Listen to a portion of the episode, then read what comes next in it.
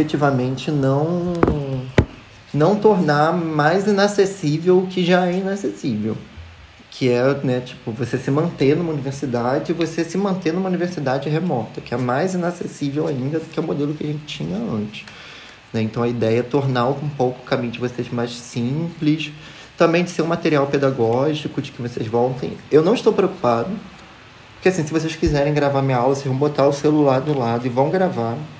Eu não vou morrer por causa disso, eu não vou processar ninguém por causa disso, e eu não vou nem saber disso.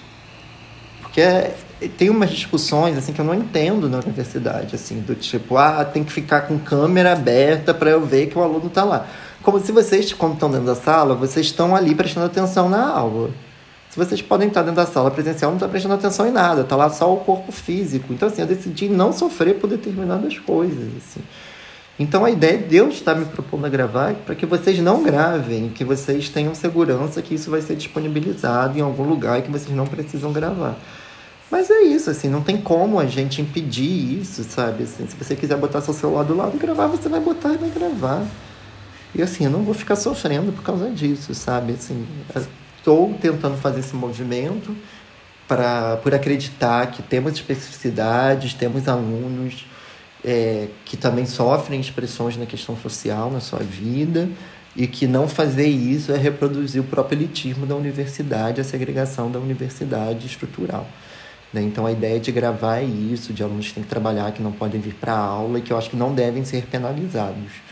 Mas a aula continua sendo presencial e aí disponibilizar isso para vocês. Não vou fazer edição de pegar só os momentos do texto, até porque eu nem tenho tempo nem capacidade tecnológica para fazer esse tipo de edição. Eu estou fazendo edição de stories agora, porque é pra, por causa da história da minha mãe aí, que eu estou virando social media da minha mãe. Mas, assim, já me consome muito tempo fazer isso por ela, assim. Então, para aqui, pra gente, é mesmo uma ideia de, de que a gente possa...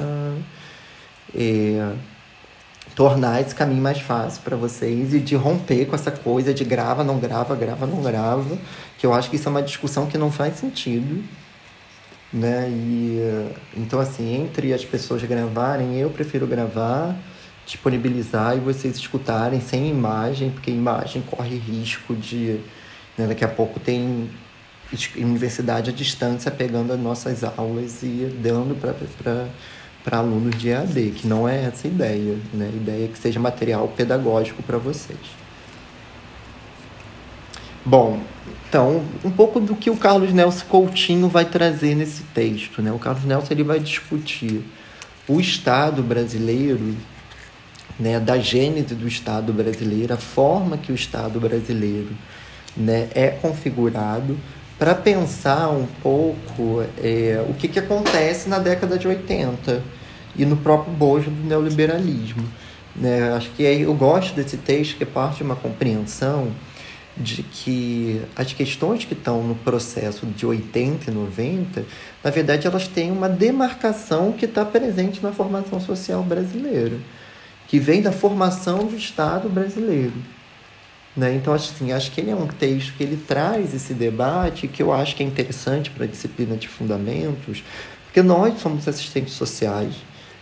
O Estado é uma mediação central para o nosso trabalho e as transformações na esfera do Estado da década de 80 com a Constituição, da década de 90 com a destruição da Constituição, eles incidem diretamente no nosso cotidiano profissional eles têm uma relação direta com a forma de operacionalização do nosso trabalho.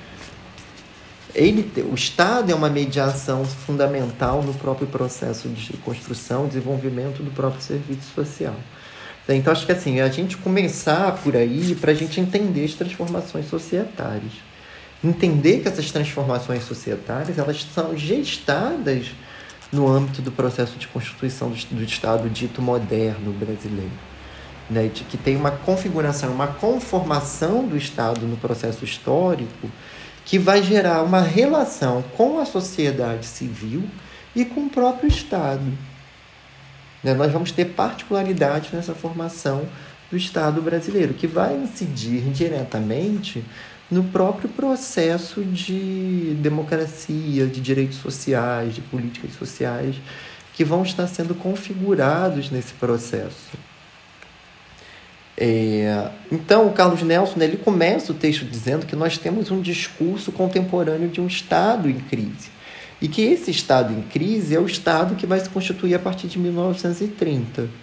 E lá na página 130, ele fala assim: menos consensual é, é a constatação que muitos dos traços dessa formação estatal brasileira, ora em crises, têm raízes no início da história. Isso significa que o Brasil se caracterizou até recentemente pela presença de um Estado extremamente forte, autoritário, em contraposição à sociedade civil débil e amorfa.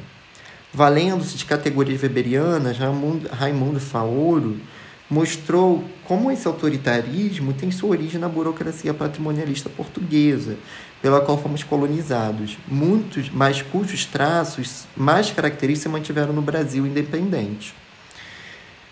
Então, que o, essa é uma ideia que vai ser central e que o Carlos Nelson vai desenvolver ao longo do texto.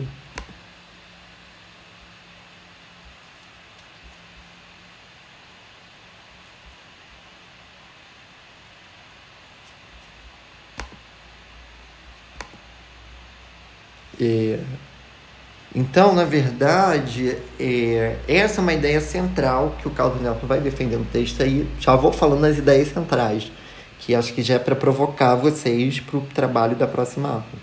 Né, uma das ideias centrais que o Carlos Nelson vai desenvolver é que o Estado brasileiro ele vai ser um Estado sempre forte, grande, só que ele vai ser um Estado forte, grande, no âmbito do próprio autoritarismo, que esse vai ser um traço do Estado brasileiro. Em contraposição, uma sociedade civil fragilizada, que ele vai falar do tipo oriental e do tipo ocidental, sociedade. E a gente pode perceber que até hoje o Estado brasileiro ele é um Estado forte. Né? Você pode perceber qual é a presença do Estado nas favelas do Rio de Janeiro continua sendo uma presença do Estado autoritária e que tem seus traços, tem seus laços no própria dimensão da dominação racial que se estabelece também pela via do Estado. O Estado brasileiro continua sendo um Estado forte e presente. Carlos Nelson vai defender essa ideia que o Estado brasileiro ele foi presente ele foi presente porque ele não permitiu o desenvolvimento de uma sociedade civil autônoma e forte. Quando nós não temos uma sociedade civil autônoma e forte, o Estado se torna forte. E o Estado brasileiro sempre foi presente, só que ele sempre foi presente pela via do autoritarismo. E continua sendo. O Estado brasileiro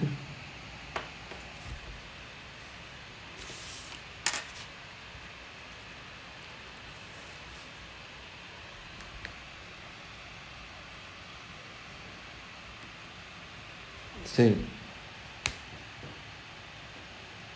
Sim. Sim. O Carlos Nelson ele não racializa o debate, né? Então acho que é uma tarefa nossa estar tá trabalhando nessa perspectiva de racializar esse debate. Né? Assim, o Estado brasileiro, quando ele vai falar isso, ele está profundamente ligado também uma configuração de um Estado que não surge das revoltas das rebeliões do povo negro. Né? Então, assim, isso traz uma questão para o Estado brasileiro que é um Estado que nasce sem a nação. Mas por que, que esse Estado nasce sem a nação? Porque a independência do Brasil ela não significa o fim do trabalho norteado pela lógica do escravagismo.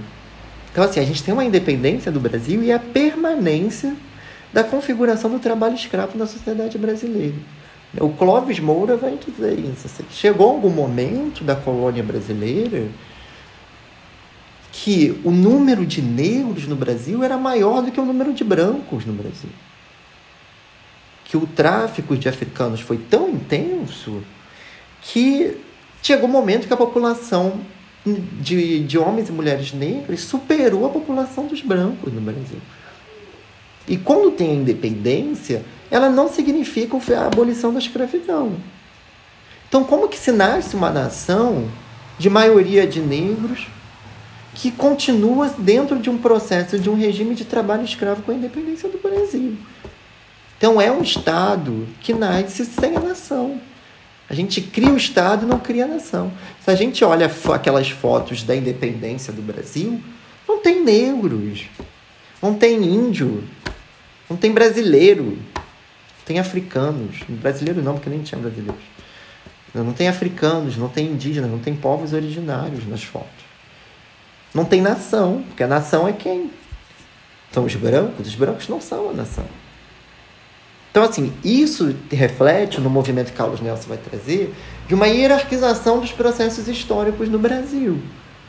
De um Estado, de um processo que vem sempre de cima para baixo. A independência do Brasil é um processo de cima para baixo, porque ela não nasce da revolta dos malês. Ela não nasce de Palmares. Ela nasce da mediação com a coroa portuguesa.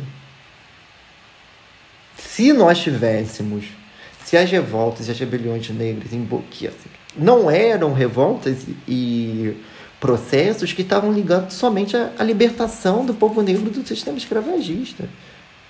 Essa é uma visão que reduz o que foi a trajetória do, de Palmares, reduz a trajetória do Quilombo. O Quilombo ele foi um projeto de sociedade. Ele não foi um projeto somente de combater a escravidão. Né? O Quilombo, o Clóvis Moura traz isso. Quem estava no Quilombo era prostituta, era assaltante, era miserável, eram os negros. Isso mostra que Quilombo, que Palmares, foi um projeto de sociedade. Não foi um projeto de libertação somente dos negros. Foi também. Mas isso é reduzir o movimento. Foi um processo de uma construção de uma outra sociedade dos excluídos.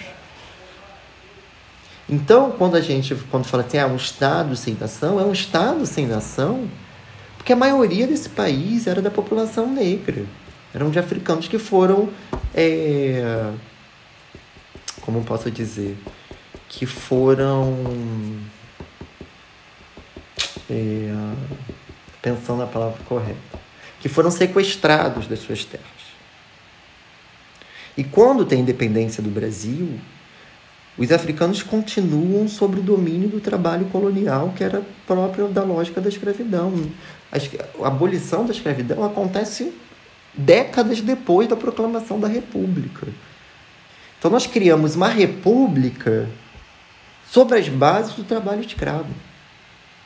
Nós criamos um liberalismo à brasileira, um liberalismo sem trabalho assalariado, sem trabalhadores livres. Isso é um traço do Estado.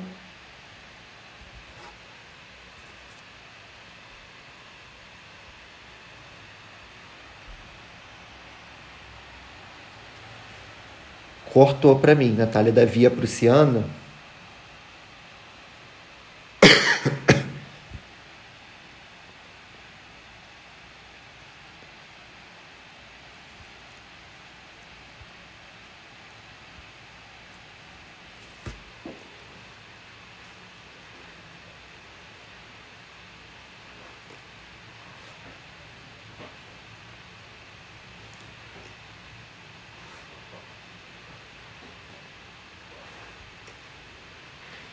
Sim.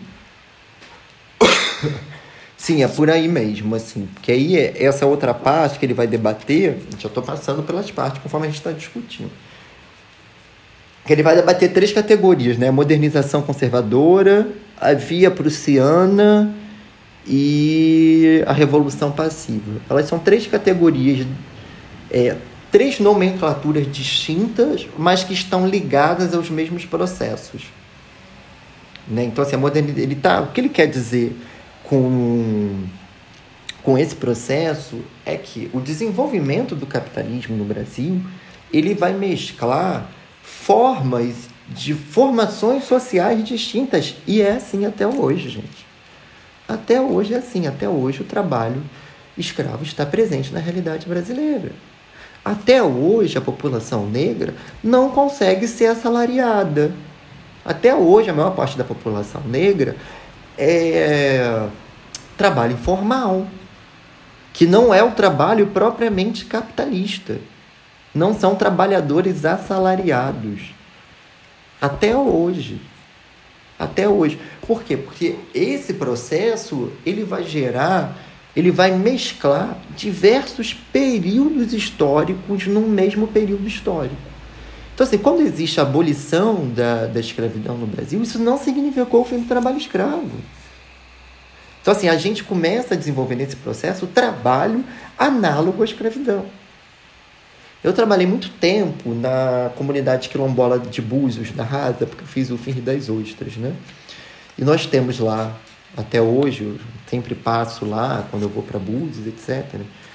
Passo na comunidade. A comunidade tem Dona Eva, que é uma mulher negra que tem 110 anos, lúcida, e ela viveu em Búzios na época que começou o tráfico de africanos é, quando acabou a escravidão, acabou o comércio e começou o tráfico de, escra de escravizados dentro do próprio país.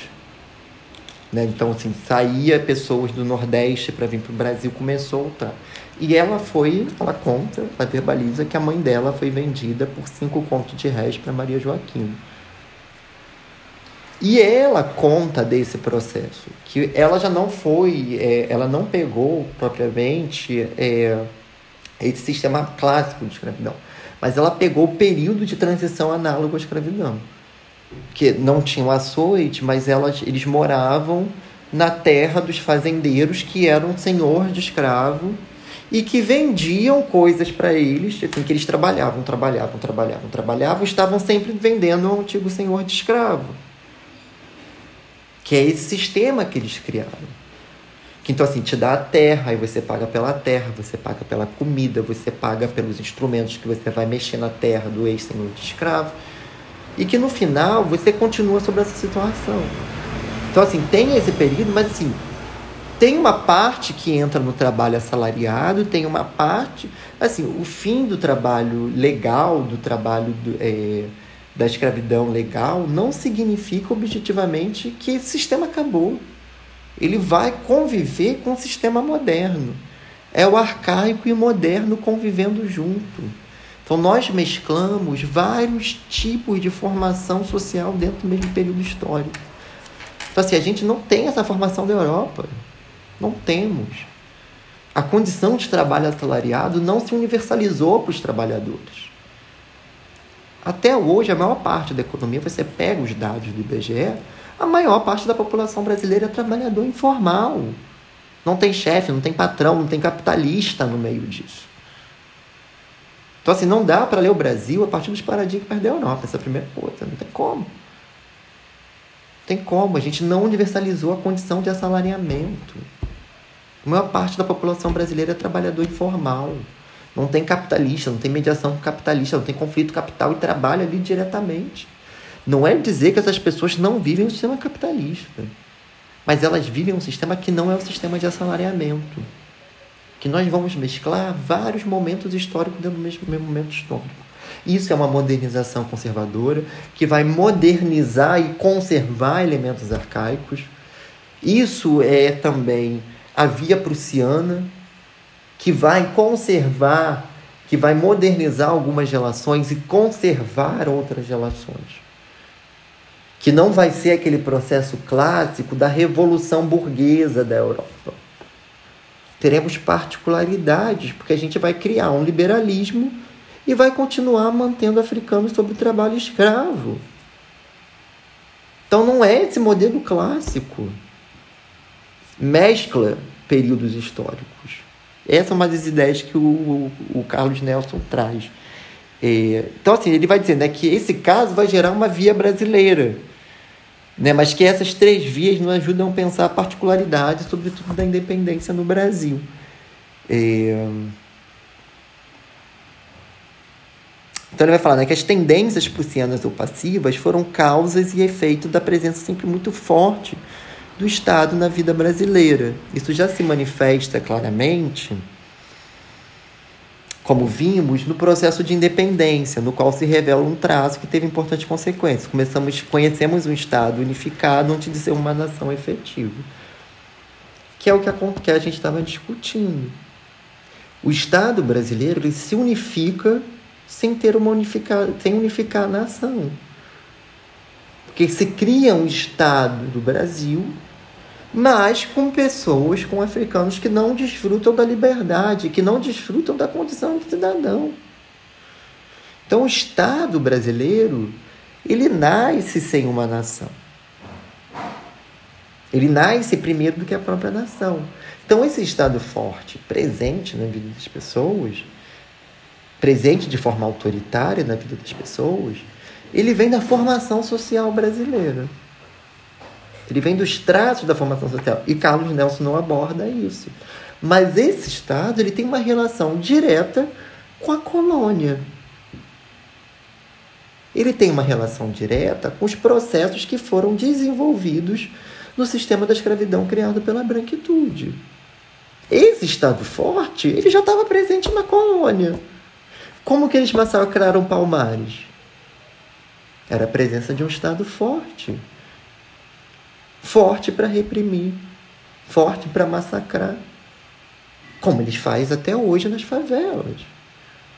Carlos Nelson não faz essa volta. E essa é uma crítica que a gente faz, de forma geral. De que parece que a história começa na independência. Que os movimentos revolucionários que aconteceram dentro da colônia, com, com, com a população africana trazida para o Brasil, sequestrada para o Brasil, não conta na história do Estado moderno. E aí a gente começa a explicar o Estado moderno forte pela independência, mas não está na independência. O Estado forte, ele já está presente no Brasil colônia. Essa expressão daqui é a expressão da colonialidade. Essa expressão da independência ela está estratificada na colônia. Parece que a história do Brasil começa aí, mas não, a história do Brasil começa com Palmares. Começa com as revoltas dos malês. Começa com as lutas pela libertação da população negra. A maior expropriação de terras no Brasil não foi a MST que fez, foi Palmares. E a gente não traz essa lembrança histórica e reduz essa luta à luta pela liberdade, que não é verdade. Não é. Era uma luta pela liberdade, mas era uma luta por outra sociedade. A gente começa a discutir a questão social brasileira no serviço social na década de 1930, quando os trabalhadores europeus brancos entram na indústria.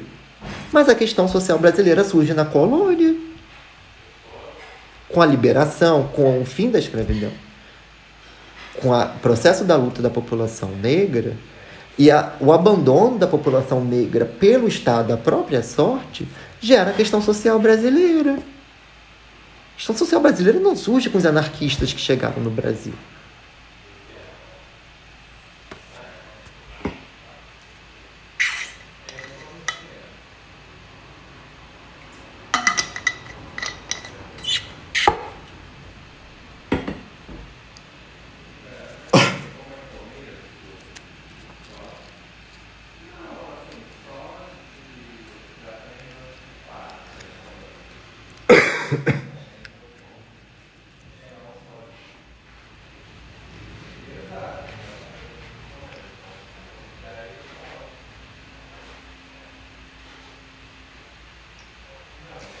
Sim, sim, porque assim, é muito mais fácil você unificar a nação pela autoridade, pela força, do que você unificar a nação pelos movimentos de base. É muito mais fácil você unificar a, a nação pelo autoritarismo do que pelos movimentos que estão lutando pela independência. E que isso também é um traço do Brasil. Isso é um traço que determina o Brasil. Porque a classe dominante no Brasil nunca teve responsabilidade histórica. Nunca teve. E é por isso que o PT não se manteve no governo. Porque foi fazer conciliação de classe com setores que não faz conciliação, que não tem conciliação. Tem conciliação enquanto tem crescimento. Quando acaba o crescimento, a burguesia brasileira rompe qualquer pacto social. Então, assim, lá na França, naquele mundo ideal, teve a burguesia nascente da França precisou dos trabalhadores para se tornar a classe hegemônica. No Brasil não foi assim. A burguesia nunca precisou dos trabalhadores para manter e aprovar seu projeto de sociedade. Isso gera um Estado forte. Isso gera uma sociedade civil débil. Porque os processos de transformação vão vindo pelo alto. De uma classe dominante, que era dominante não somente pela situação de classe, mas também pela situação de raça. Ela não é somente dominante pela classe. Ela também é racialmente dominante. E ela mantém até hoje a dominação de classe e de raça. Até hoje. Isso faz parte do processo de construção do Estado. Ariana?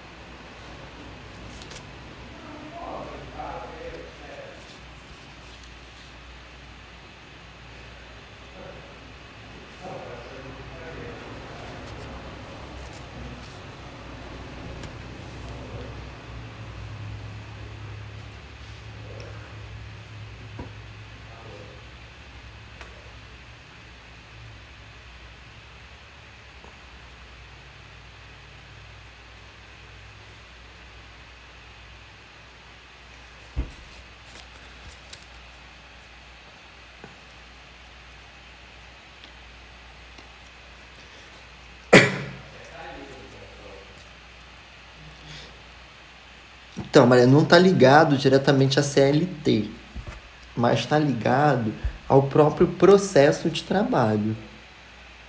Então, assim, não é dizer que eles não contribuam para a acumulação capitalista, eles contribuem para a acumulação capitalista. Só que eles estão inseridos dentro de um sistema que não é propriamente aquele sistema de trabalho industrial visto por Marx.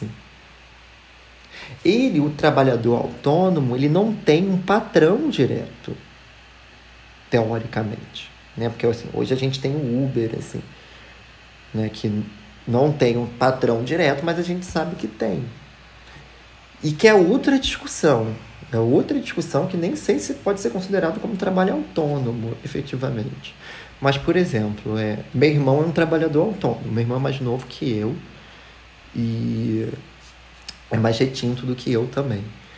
Ele, é, ele tem 22 anos e ele faz letreiros de lojas, essas coisas. Ele trabalha para ele. Ele é o chefe dele. Ele não está inserido dentro dessa relação clássica do capitalismo, de operário e trabalhador. Ele não é um trabalhador propriamente assalariado. Embora ele receba dinheiro. Estou dizendo que ele não recebe dinheiro. Mas não necessariamente o trabalho dele está produzindo mais valia para alguém. Então é nessa perspectiva que a informalidade, o trabalho informal, ele não é, ele é uma expressão necessária do capitalismo. Mas ele não é o modo operante do capitalismo. Então, assim, se você olha para os países de economia central, os países europeus, por exemplo, a gente percebe que eles criaram em algum momento o pleno emprego, o welfare state, que a gente nunca viveu, que foi a universalização da condição de assalariamento. Nem todos os trabalhadores da sociedade são trabalhadores assalariados.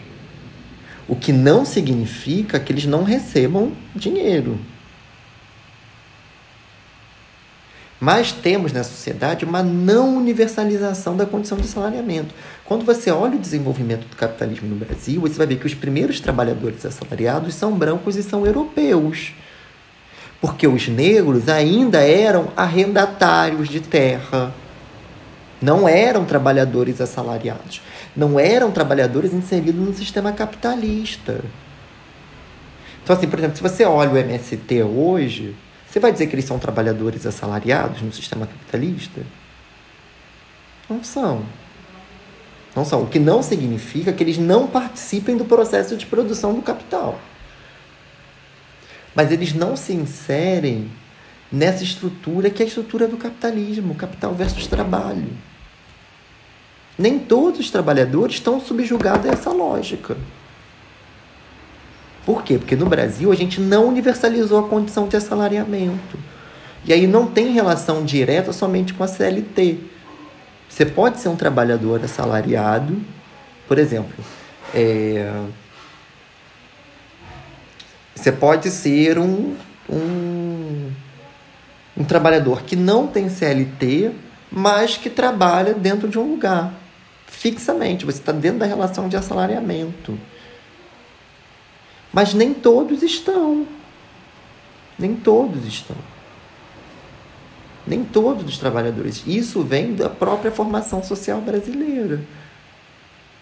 Por quê? Porque a gente não consolidou no Brasil determinadas relações capitalistas. As relações capitalistas no Brasil, elas vão se demorar a se desenvolver. E até hoje a gente percebe que a maioria da população negra não é trabalhador assalariado. Então, assim, a pessoa que faz, é, que é diarista, por exemplo, não é um trabalhador assalariado. Ela está vendendo um serviço que é dela mesma. Ela está ela tá vendendo um serviço. Não tem a relação capitalista no fundo. A relação do assalariamento capitalista não existe nessa relação. Dá para entender mais ou menos? Esse é um debate complexo e profundo assim do que é o trabalho assalariado, o que é o assalariamento. Mas o assalariamento ele vai ter uma relação direta, a condição de assalariamento com a exploração da força de trabalho pelo capitalista.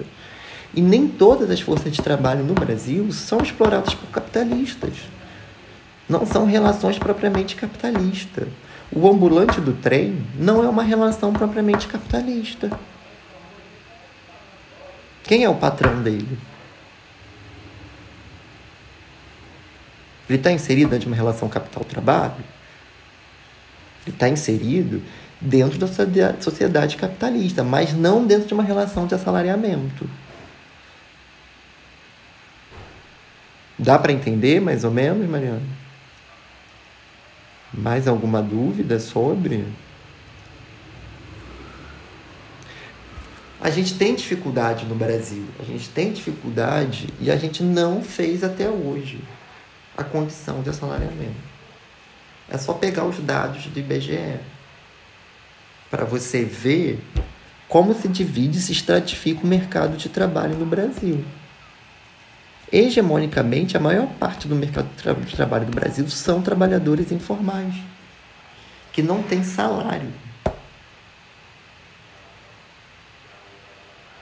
E que não tem também o capitalista por trás dele. Não estou dizendo que essas formas não estão inseridas na sociedade capitalista, elas estão inseridas no capitalismo. Elas fazem parte do processo de acumulação capitalista. Esses trabalhadores são tão essenciais como os trabalhadores assalariados. Mas a gente não conseguiu no Brasil universalizar a dimensão do assalariamento. Se você olha o processo de industrialização do Brasil, por exemplo, que é onde estava o bojo do assalariamento, os dados são assim, de 1940 aproximadamente, para quatro trabalhadores brancos entrava um negro. Significa que a população negra, ela demorou, ainda não conseguiu se inserir na lógica do assalariamento. a maior parte da população negra não se inseriu na lógica do assalariamento, porque a lógica do assalariamento ela teve ligada aos trabalhadores brancos e ela lá no início do assalariamento ela teve ligada a direito.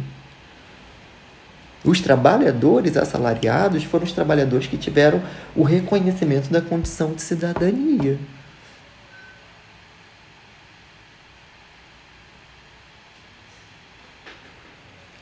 Dá para entender mais ou menos? Mas a gente pode voltar nesse debate outras vezes. Eu posso também recuperar algumas coisas que eu já escrevi sobre a condição de salariamento e voltar para a gente debater também sobre isso que isso está meio lá no salário, preço e lucro do Marx, que ele vai definir o que é o salário, como que define o salário, é, como se o salário fosse é, a soma dos bens necessários para a reprodução dos trabalhadores, né? E temos muitos trabalhadores na, sociedade, na nossa sociedade que não têm salários. Vocês identificam isso? O salário depende de, de conseguir vender o trabalho na informalidade. Que não chegar à condição de ganhar algo que equivalesse à quantidade de bens necessários para sua reprodução. Que não tem patrão direto, que não estão inseridos no conflito capital e trabalho. Estão inseridos nos conflitos da sociedade capitalista mas não na relação direta capital e trabalho. Quando eu falo a diarista não é uma trabalhadora assalariada, porque ela não está nessa relação direta capital-trabalho. Então, se você contrata uma diarista na sua casa, você é uma capitalista? Você não é uma capitalista. Você é uma trabalhadora contratando outra trabalhadora não está inserido propriamente na relação do conflito capital-trabalho. O que não significa de forma nenhuma que as contradições não apareçam nesses trabalhos, elas estão lá presentes. Mas não é propriamente a lógica do assalariamento. Mas eu também vou recuperar essas coisas e a gente volta na próxima aula discutindo mais profundamente um pouco a questão dos trabalhadores assalariados na sociedade. É... Então nós temos uma classe dominante no Brasil que não tem nada a ver com o povo, que até hoje não tem. Né? Uma classe dominante que não representa nada para a população. Uma expressão disso é porque o PSDB não consegue ganhar nenhuma eleição. Que não, não expressa a população. Não expressa o povo. A classe dominante do Brasil não dialoga com o povo. Historicamente. Desde lá do início porque ela é uma classe que ela mantém a escravidão e que ela nunca vai dialogar com o povo. Que ela se funda nessas bases, ela reproduz essas bases até hoje. É... Então, Carlos Nelson fala assim: é uma classe que não era expressão dos movimentos populares, mas foi imposta para o povo de cima para baixo, ou mesmo de fora para dentro. E, portanto, não possuía efetiva identificação com as questões populares e com a questão nacional. E que não possui até hoje. A classe dominante até hoje não aceita o Bolsa Família. Não tem identidade com as questões da população brasileira. Qualquer lugar do mundo que você vá, as pessoas querem que o pobre seja menos miserável para elas poderem viver em paz. Para elas poderem usar joia, para elas poderem ter iPhone. O Brasil não é assim. O Brasil é o país que a elite quer que o pobre seja miserável. O trabalho da empregada doméstica não ficar mais caro. Isso está aqui fundado na formação social brasileira. Está ali uma classe que não tem identidade com as questões nacionais e que não tem até hoje, que não desenvolveu isso até hoje. Uma classe alheia. Então fez, impediu que as nossas elites, além de dominantes, fossem dirigentes. Então, a gente vive isso até hoje. Temos uma elite dominante que não é uma elite dirigente. É por isso que eles têm que dar o golpe de 2016. Eles são dominantes, mas eles não são dirigentes, eles não têm a massa da população. Quem acredita naquele cara lá que era do PSDB, gente, que eu esqueci o nome da última eleição, era o Alckmin.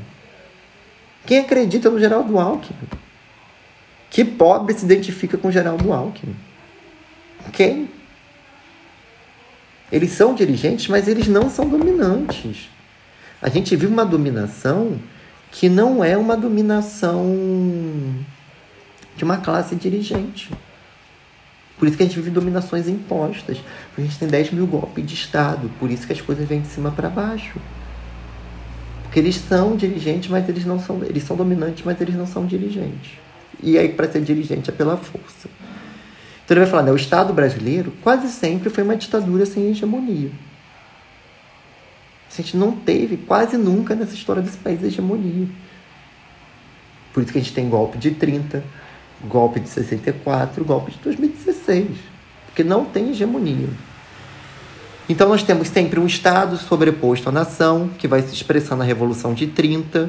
É depois de 30 que se dá efetivamente a consolidação da generalização das relações capitalistas no nosso país inclusive com a expansão daquilo que Marx considerava como modo de produção especificamente capitalista, ou seja, a indústria. Então, isso também tem relação com que a gente estava lá conversando do assalariamento. As relações capitalistas de assalariamento não tinham se desenvolvido no Brasil. E não se desenvolveram de forma completa até hoje. É,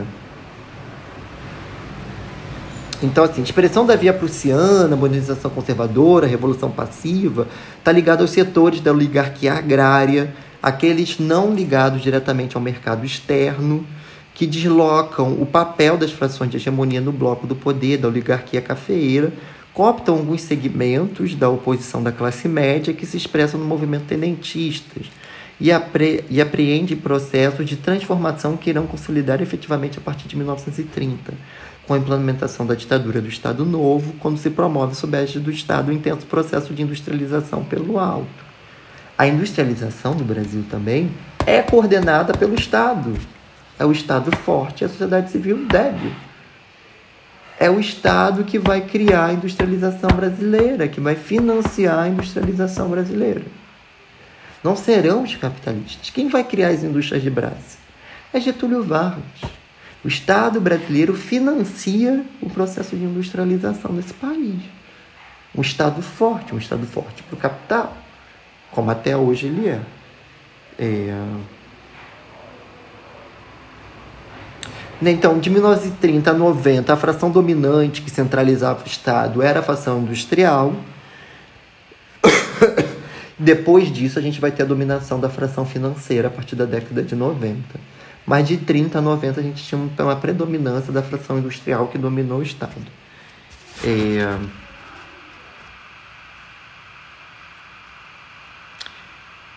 Então, nós temos também essa expressão dessa, desse Estado forte, ele vai dar com uma cooptação dos sindicatos, que vai estar presente lá na década de 30, que vai passar a história brasileira. Getúlio Vargas vai fundar o sindicato associado ao Estado, né? Então, assim, para você ter direito aos direitos trabalhistas, você precisa estar vinculado a um sindicato reconhecido pelo Estado. E aí, acrescente-se que foi impedido o sindicalismo dos trabalhadores rurais, o que significou que a população negra não teve acesso ao direito de cidadania até 64. Então, da abolição da escravidão a 64, não existe reconhecimento de cidadania para a população negra no Brasil. Que a cidadania era somente para aqueles trabalhadores que fossem os trabalhadores assalariados inseridos dentro dos ramos industriais que tivessem vinculado a um sindicato reconhecido pelo Estado. A maior parte da população negra que viveu a escravidão não conseguiu migrar para os grandes centros urbanos continuaram vivendo em sistemas de produção análogos à escravidão, ao trabalho agrário nas terras dos antigos senhores de engenho, donos de escravos, de escravizados. Então, a construção dessa noção desse Estado ele é também uma construção excludente racialmente, porque a indústria era majoritariamente composta por brancos, não por negros. Que é o Clóvis Moura, vai dizer que o fim, que o, o fim da abolição, com o fim do trabalho do, é, dos africanos que foram escravizados, vai gerar o mito da superioridade do homem branco, que é quando vai vir as grandes. É, os, os europeus trabalharem no Brasil. Terra Nostra. Que foi Terra Nostra, que né, chega aquele monte italiano para trabalhar nas fazendas que eram ocupadas por, por africanos escravizados. Que quando tem a abolição da escravidão, fala que o, que o trabalhador, o que o africano, não é capaz de se inserir dentro da dinâmica do trabalho livre. E aí, essa polêmica que você estava trazendo, Mariana, de quando de, de ter a questão social tá lá, tá cá, tá lá, tá cá, para mim a questão social tá aí. Tá aí a questão social. Porque quando se tem.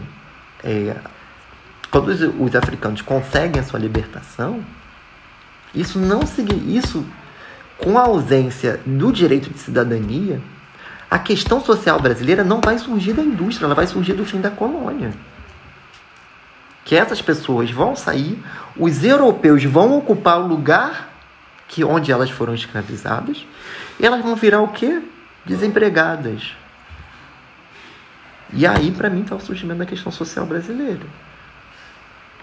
Da hegemonização da relação capitalista, sem a condição para que as pessoas que passaram pela escravidão, pelos africanos que foram escravizados, pudesse se inserir nas relações sociais capitalistas. Aí vem a questão social, particularidade da questão social brasileira. Que não está lá na década de 30, está lá no final de 1800, 1888.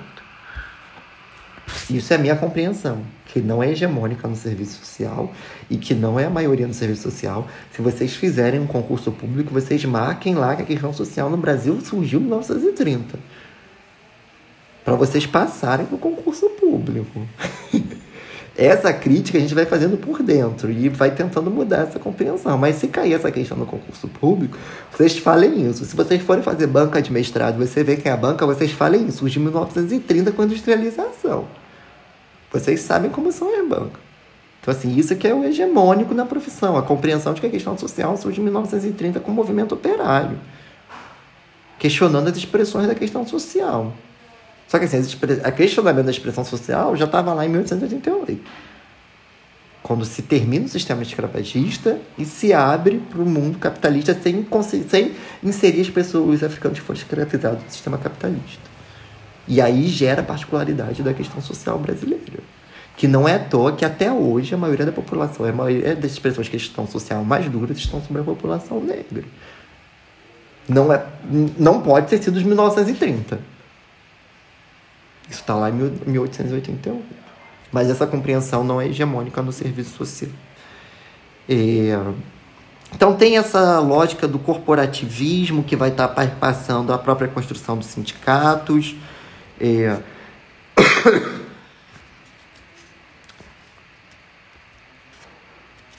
Então a ditadura também continua com esse processo de desenvolvimento econômico fomentado pelo Estado, a década de 50 e 60 nós temos uma sociedade civil mais dinâmica, mais autônoma, que vai gerar essa crise do Estado centralizador e corporativista surgido na esteira da Revolução de 1930. Efeito dessa tensão se expressa no golpe de 64, que rompe com o pacto populista. Então, assim, os movimentos que a sociedade civil brasileira tem se tornar uma sociedade civil forte, ela vai se deparar com a própria lógica de conformação desse Estado autoritário. Então, o retrocesso vem na, na forma de golpe. Então, assim, nós temos histórias de golpe que retomam a história para aqueles setores que sempre comandaram a história. Para aqueles setores que foram dirigentes, mas que não tiveram hegemonia. E como eles não conseguem ter hegemonia, eles fizeram sempre processos pelo alto para continuar sendo dirigentes. É...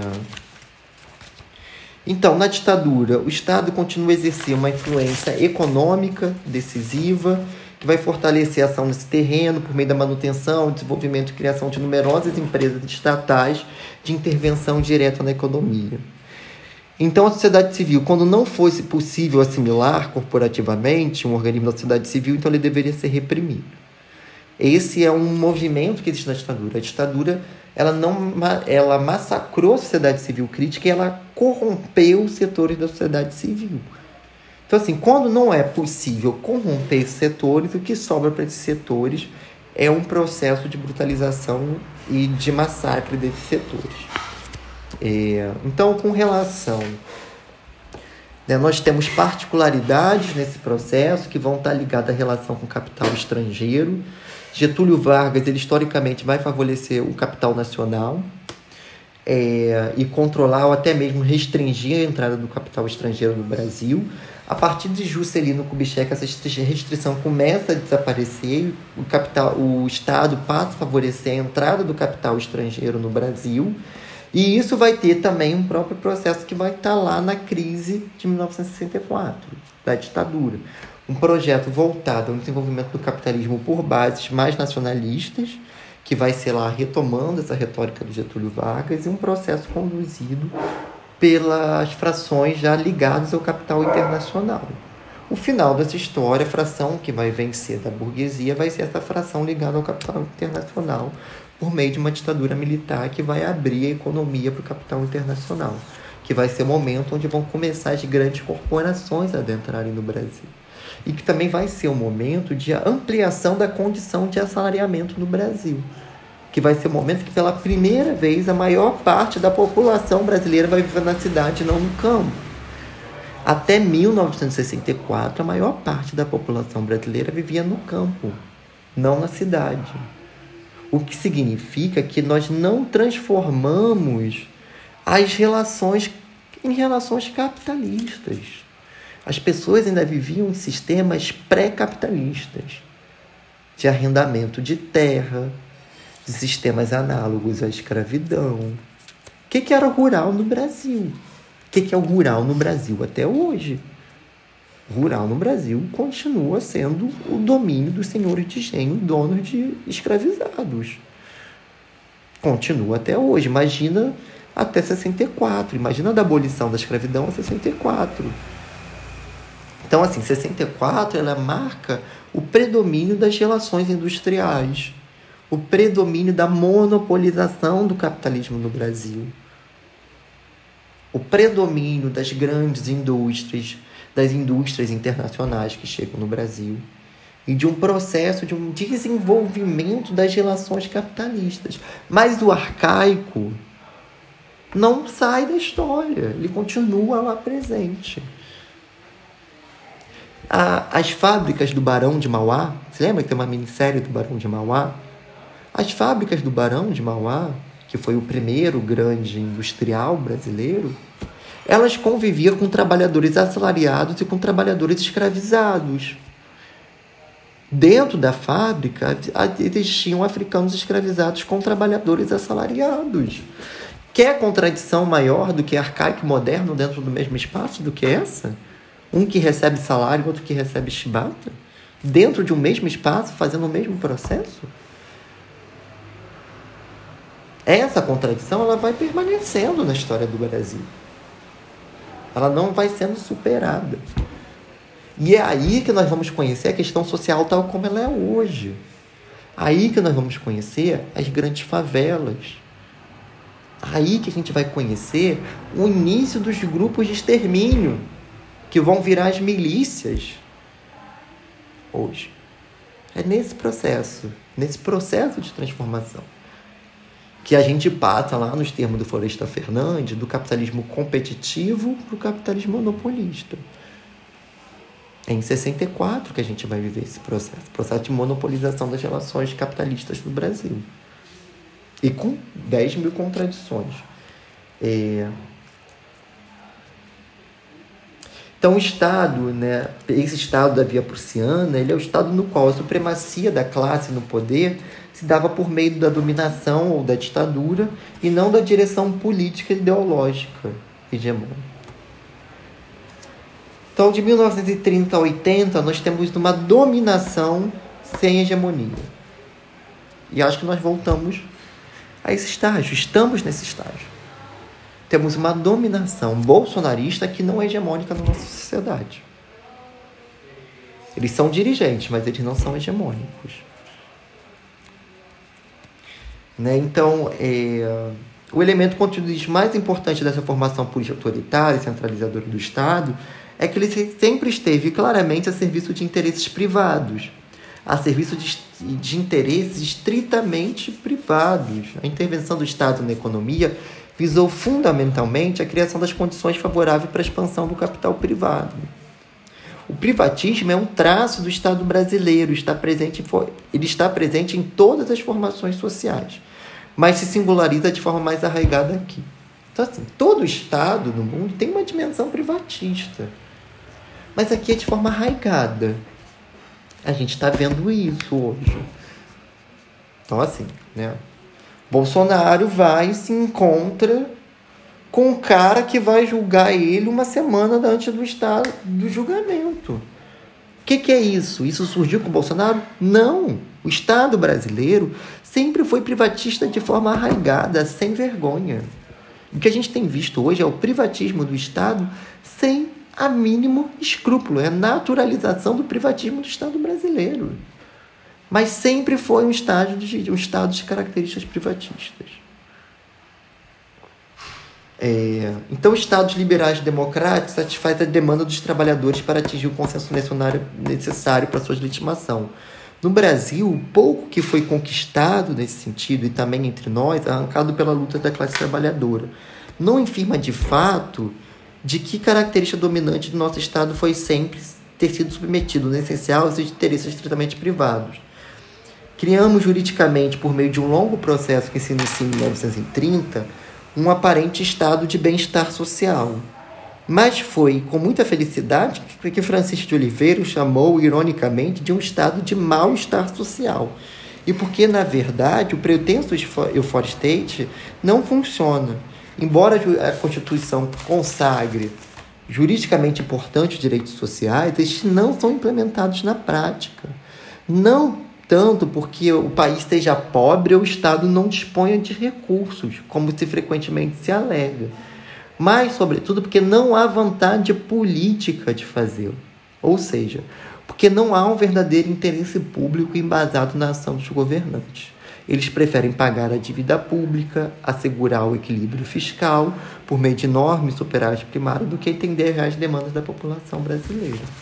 Então, na maior parte dos países, existiu dentro da formação desse liberalismo um determinado consenso da classe dirigente com a classe trabalhadora para legitimação.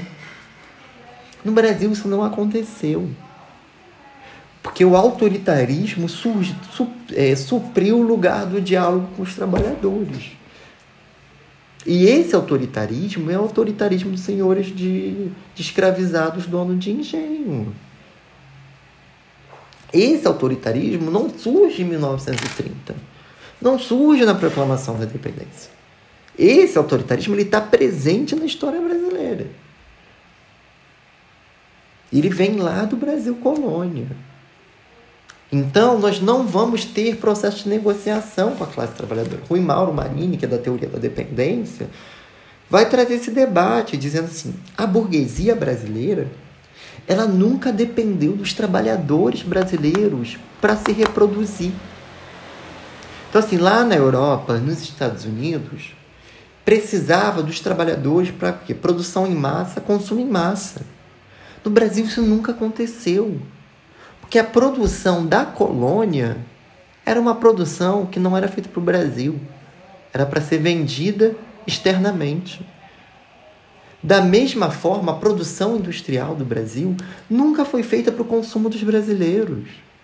Ela sempre foi feita para ser vendida fora do país. A mais-valia não se realizava aqui dentro. A mais-valia se realiza lá fora. Então, os trabalhadores podem ganhar muito mal. Porque para o sistema funcionar, não precisa que os trabalhadores consumam nada. Porque os produtos brasileiros são consumidos no mercado externo. Não existe consumo no mercado interno. Dizer, existe um nível de consumo. Mas a burguesia consegue se manter exportando sem o consumo interno. Então, isso traz elementos drásticos para a formação da classe trabalhadora no Brasil. Então, assim, esse modelo de Estado que entra em crise no período de transição da ditadura para a democracia. É esse modelo de Estado centralizador, é esse modelo de Estado autoritário que vai entrar em crise no final da ditadura. Então temos uma ditadura que ela vai ser a serviço do grande capital nacional e internacional, e precisamente porque ela foi uma ditadura modernizadora, ainda que conservadora. Então assim, a ditadura ela trouxe elementos modernizantes para as relações sociais capitalistas, que foi a industrialização em massa, que foi o crescimento da indústria, foi o crescimento do proletário industrial. Ela trouxe aspectos modernizantes que não significa que ela não foi cruel, que ela não foi bárbara, que ela foi bizarra. Dentro disso existiu o aspecto de modernização das relações capitalistas no Brasil. Hoje não existe. Hoje é só conservadorismo. Bolsonarismo não existe nenhum aspecto modernizante, nem na economia. Nem na economia. A gente está voltando para a reprimarização da economia. Nós estamos voltando para ser uma economia exportadora de bens de consumo, de commodities de petróleo, de cana, de minério. Então, assim, a gente está vivendo um momento que é só conservadorismo hoje. Não tem nenhum traço modernizante no Estado bolsonarista, nem sequer na economia. Os planos do Paulo Guedes é só conservadorismo. Não tem nenhum aspecto de modernização das relações capitalistas. É... Então, nós temos também. É... Né, esse aspecto modernizante vai se expressar no crescimento das forças produtivas e, consequente, tornando cada vez mais complexa a sociedade capitalista no Brasil, que a ditadura vai promover. Né? Então, hoje nós carecemos de tendências conservadoras. É só de tendências modernizantes, é só, carência, só tendências conservadoras. Então, temos na contradição da ditadura, né, que é uma repressão intensificada da sociedade civil ao mesmo tempo, um florescimento da sociedade civil. Então, quanto mais repressão, mais florescimento da sociedade civil. Né? Então, assim, nós vamos ter uma abertura democrática no Brasil que vai ser tensionada pela classe trabalhadora, que promove uma abertura mais radical do que a que foi proposta pelo alto. Né? Então, assim, isso vai se expressar numa anistia ampla de praticamente todos os exilados, que não era o projeto de transição democrática da ditadura. Né? Vai, vai se expressar com a derrota do bipartidarismo, e a proliferação de uma sociedade civil brasileira densa, que vai se expressar no pluripartidarismo, que a gente vai negar o aspecto do americani da americanização da política brasileira. Na ditadura tinha lá aquela cena de dois, dois partidos e uma tendência na disputa de abertura democrática da gente reproduzir o modelo americano. E nós não reproduzimos, que isso veio das bases. Isso veio das bases, o pluripartidarismo, veio do movimento negro, veio dos movimentos sociais, veio dos movimentos de base. É por isso que hoje nós podemos ter mulheres como Talíria. É por isso que hoje nós podemos ter Marielle. Porque senão a gente não teria, que é igual os Estados Unidos. Um é de direita, um é extrema-direita e outro é direita. O bipartidarismo é isso.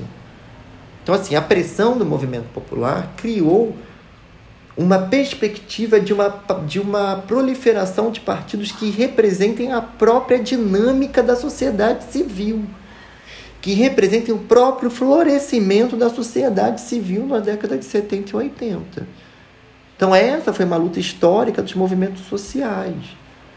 Essa foi uma luta histórica de Lélia Gonzalez dentro do PT, por exemplo quando o Lélia sai do PT, porque o PT não, não entra e que Lula não faz a crítica ao debate racial dentro do PT, lá na década de 80, lá nesse momento aqui. Esse movimento era isso, era a possibilidade da gente criar espaços políticos que representassem a dinâmica da sociedade civil. Isso foi um ganho para a gente. Foi um ganho para a democracia. É... Então, dentro do fim da ditadura, nós temos uma consolidação de uma sociedade de tipo ocidental, né? que é a sociedade que ele vai fazer essa discussão da sociedade ocidental e oriental no texto. Né? Da sociedade oriental, onde a sociedade civil é uma sociedade amorfa e é, o Estado tem uma hegemonia na condução da sociedade, da sociedade civil. E que na década de 80 a gente vai ter uma aproximação com esse tipo de sociedade que ele chama de ocidental que é onde a sociedade civil se torna mais forte a ponto de controlar e dominar o próprio Estado. Então ele vai falar assim, no Oriente o Estado era tudo, a sociedade civil era premativa e gelatinosa. No Ocidente havia entre o Estado e a sociedade civil uma justa relação. Portanto, não é que o Estado ocidental seja fraco, débil. No Ocidente, o Estado também é forte, pode ser até mais forte do que a nossa situação oriental Mas o que caracteriza a condição ocidental é que temos nela uma sociedade civil forte articulada, que equilibra e controla a ação do Estado no estrito senso. Então, a tentativa da década de 80 é a construção de uma sociedade civil forte que domine e controle o Estado, que vai entrar em crise na década de 90, que é a crise que a gente vive até hoje. Né? Então, nós temos uma reorganização da relação entre sociedade civil e Estado no Brasil. E com a predominância da proposta neoliberal, a vida econômica começa a se deixar ao livre jogo do mercado, onde os conflitos políticos são resolvidos privilegiando as frações que detêm os recursos. É, lá na página 191, Carlos Nelson fala. É, a burguesia brasileira, em suas várias frações, já tomou consciência de que não pode recorrer mais, sem graves riscos, a uma pura dominação sem hegemonia, a uma ditadura militar. Precisamente, a maturidade da sociedade civil, ou seja, o fato de que somos hoje uma sociedade tipo ocidental, torna praticamente possível o estabelecimento em nosso país de uma ditadura pela via militar. Uma ofensiva da direita diante de um eventual avanço das classes subalternas não pode mais contar com a repetição do que ocorreu em 1964 quando em dois ou três quando em dois ou três dias se desbaratou todos os mecanismos de resistência das forças populares e triunfou, triunfou um golpe mais ou menos incruento. Então, assim, nós temos hoje, e isso que o Carlos Nelson fala, fala é real, que nós temos hoje, a, a elite brasileira tem uma dificuldade maior de implementar uma ditadura no Brasil, por exemplo. Então, assim, o Bolsonaro, a gente vê esse movimento, a gente vê que esse movimento está circundando a gente o tempo inteiro. Mas a gente vê também que tem muitas instituições democráticas e da sociedade civil denunciando. E tem recurso o tempo inteiro. Tem o STF funcionando, lá, capenga, né? Funcionando dentro da lógica. Mas tem sociedade civil, tem movimento social, tem movimento preto, tem movimento LGBT. Tem uma sociedade plural hoje. Tem instituições democráticas plurais. Porque assim, se fosse em outro momento, eu acho que nós já estaríamos vivendo uma ditadura. O desejo do governo é esse. Mas ao mesmo tempo a gente vê que não é tão simples assim. Eu já não sei, Carlos, assim, se nós não viveríamos uma cidade, uma sociedade ditadura nesse contexto. Mas assim, ele está certo no ponto de vista que não vai ser fácil, como não está sendo fácil para o Bolsonaro. Ele tem que recuar vários momentos, porque as instituições democráticas e a sociedade civil pressionam o Bolsonaro. Né? Então nós temos é, a implementação do projeto neoliberal, né? Um, uma tentativa de consolidação do modelo norte-americano, do corporativismo de novas formas, estimulando a, estímulos à organização sindical que não transcendam os interesses organizativos da categoria de profissionais. A, a ofensiva neoliberal encontrou no PT e nos movimentos a ele diretamente interligado, CUT, MST, CPT, uma forte resistência, principalmente no início da década de 90, naquele PT que era um PT diferente do PT que nós temos na contemporaneidade. É, o governo Fernando Henrique Cardoso é, ainda definia quanto à consolidação de um outro modelo de sociedade ocidental, embora já fosse claro o predomínio do modelo neoliberal. A chegada do PT ao governo federal em 2003, longe de contribuir para minar a hegemonia neoliberal, reforçou-a de modo significativo. A adoção pelo governo petista de uma política macroeconômica abertamente neoliberal, e a cooptação para esta política de importantes movimentos sociais, ou pelo menos a neutralização da maioria deles, desarmou as resistências ao modelo liberal corporativo e abriu assim caminho para uma maior e mais estável consolidação da hegemonia neoliberal entre nós. Estamos assistindo uma das características mais significativas do processo de revolução passiva, aquilo que Gramsci chamou de transformismo, ou seja, a cooptação das principais lideranças da oposição do bloco do poder. Esse foi uma das grandes perdas que nós tivemos com o PT, assim. Nós tivemos o atrelamento da CUT, nós tivemos o atrelamento da o JS ao PT. Isso é da minha época de movimento estudantil, assim, da gente não conseguir criar uma unificação, aí que a gente começou a criar colutas e outros espaços de organização do movimento que não passasse pela centralidade da UJS. Nós tivemos um processo de cooptação das, dos principais dos que foram os principais mecanismos de resistência na década de 90. E isso traz perdas para o campo democrático. Né? Inclusive no processo de golpe do PT, que desfacelou as resistências do próprio golpe. A CUT vai ser emparelhada pelo PT e tantos outros mecanismos. Já está quase acabando, gente. Já estou chegando lá no final. Então, nós temos mudanças no Estado brasileiro, uma hegemonia da fração financeira, propostas de fim de regulamentação estatal. Então, a década de 90 ela marca a perda da hegemonia da fração industrial, que dominou de 30 até 1990, e a hegemonia da fração financeira dominando o Estado brasileiro.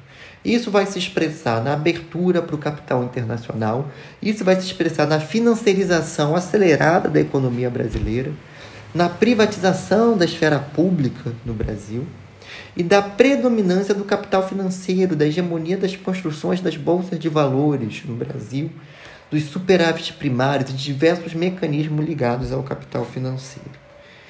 Né? Então, contribuições para essa perspectiva. A esquerda deve ter uma proposta alternativa de reconstrução do Estado brasileiro. Infelizmente, em face do transformismo que converteu o PT e seu governo em eficazes agentes do neoliberalismo, a esquerda se enfraqueceu na correlação de força que vigora no Brasil depois da transição uma relação que ainda que permitiu, em 1988, a conquista de uma Constituição na qual estavam escritos importantes direitos sociais e que impediu nos anos seguintes a consolidação definitiva de um modelo neoliberal de Estado. Como vimos, a característica talvez mais determinante desse tipo de Estado sempre foi ter se colocado a serviço dos interesses privados, ou, mais precisamente, dos interesses de diversas frações da burguesia. Ora, é precisamente essa característica que o neoliberalismo quer reforçar. Não só privatizando o patrimônio público na esfera da economia, mas também suprindo os poucos direitos sociais conquistados pelos trabalhadores inscritos na legalidade vigente. Essa hegemonia neoliberal e essa hegemonia financeira, com a destruição do campo democrático dentro dos governos petistas por meio da cooptação do campo democrático que criou resistência para o FHC na década de 90 e para o projeto neoliberal na década de 90, ele vai colocar desafios para nós, assistentes sociais, e vai colocar desafios para nossa disciplina. Acho que é por isso que esse texto é importante para nossa disciplina. Porque nós atuamos no âmbito das políticas públicas a os interesses da classe trabalhadora, a possibilidade de construção de um projeto profissional democrático, ele está vinculado ao ascenso da classe trabalhadora. O contexto de desarticulação desse campo que tentou criar uma sociedade que dominasse o Estado vai ter impacto para o serviço social. E isso é discussão, porque esse texto está na disciplina de fundamentos. Porque não se discute serviço social por serviço social. Quem está fazendo isso, na minha compreensão, está fazendo de forma equivocada. Então, esse movimento e esse Estado brasileiro é o Estado que nós vamos encontrar no nosso trabalho. É o Estado que vocês vão encontrar como assistentes sociais. O Estado privatista. É quando o prefeito bate lá na sua porta e fala que o Beltrano tem que passar na frente da fila. Isso é traço de Estado privatista de uma noção de um Estado privatista que vai perpassar o nosso trabalho profissional. A desarticulação das forças progressistas, democráticas, que fizeram o questionamento desse Estado de tipo oriental do Brasil, ele vai impactar diretamente o nosso trabalho.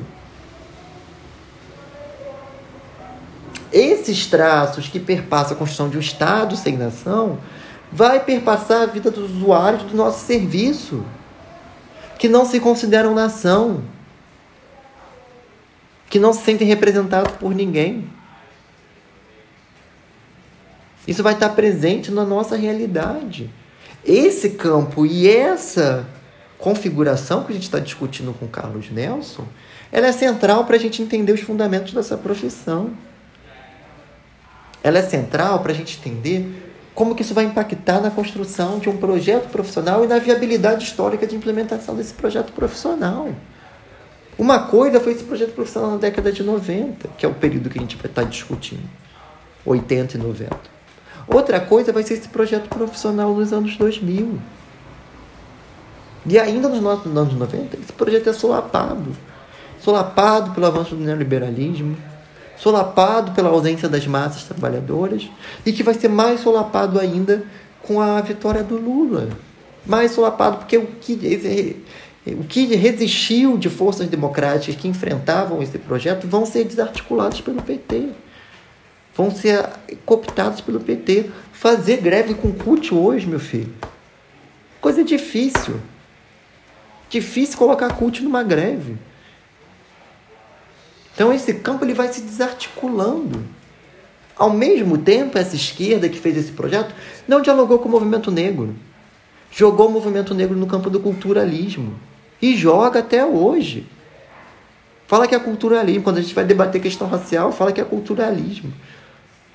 Essa esquerda que fez esse projeto de tentar né, abarcar o Estado e etc, etc, ela também não dialogou. A gente tem uma esquerda tradicional. Uma esquerda tradicional que joga o movimento negro no campo do culturalismo, que joga o Uber como não classe trabalhadora, que a classe trabalhadora é o sindicato, que está até hoje lá na porta lá da Petrobras com o microfone tentando organizar greve geral no país.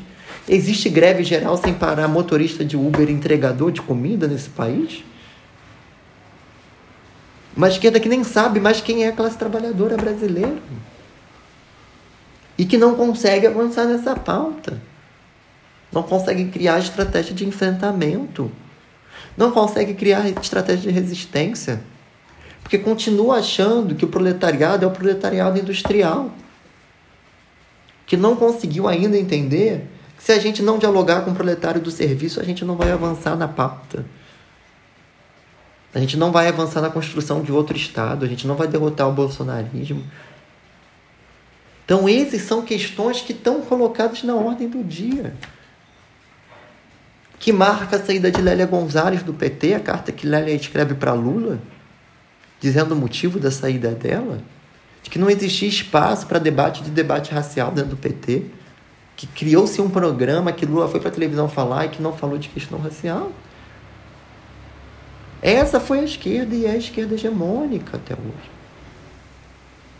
que trouxe milhões de contradições.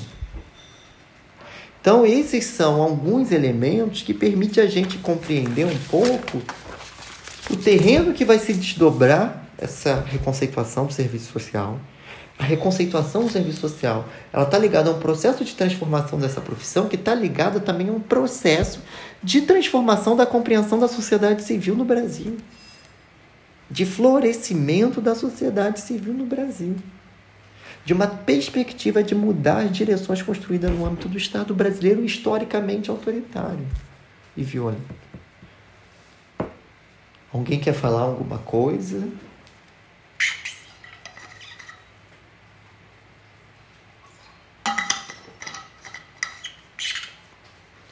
Bom,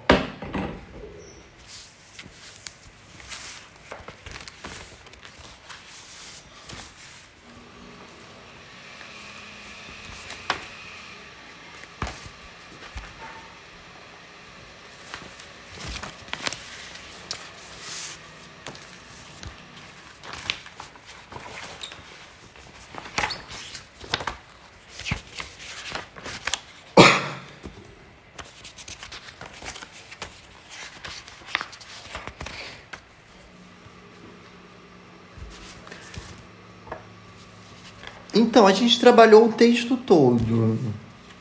A gente passou assim pelo texto todo, pegando algumas ideias mais centrais do texto, que vai da 175, 173 até a 199.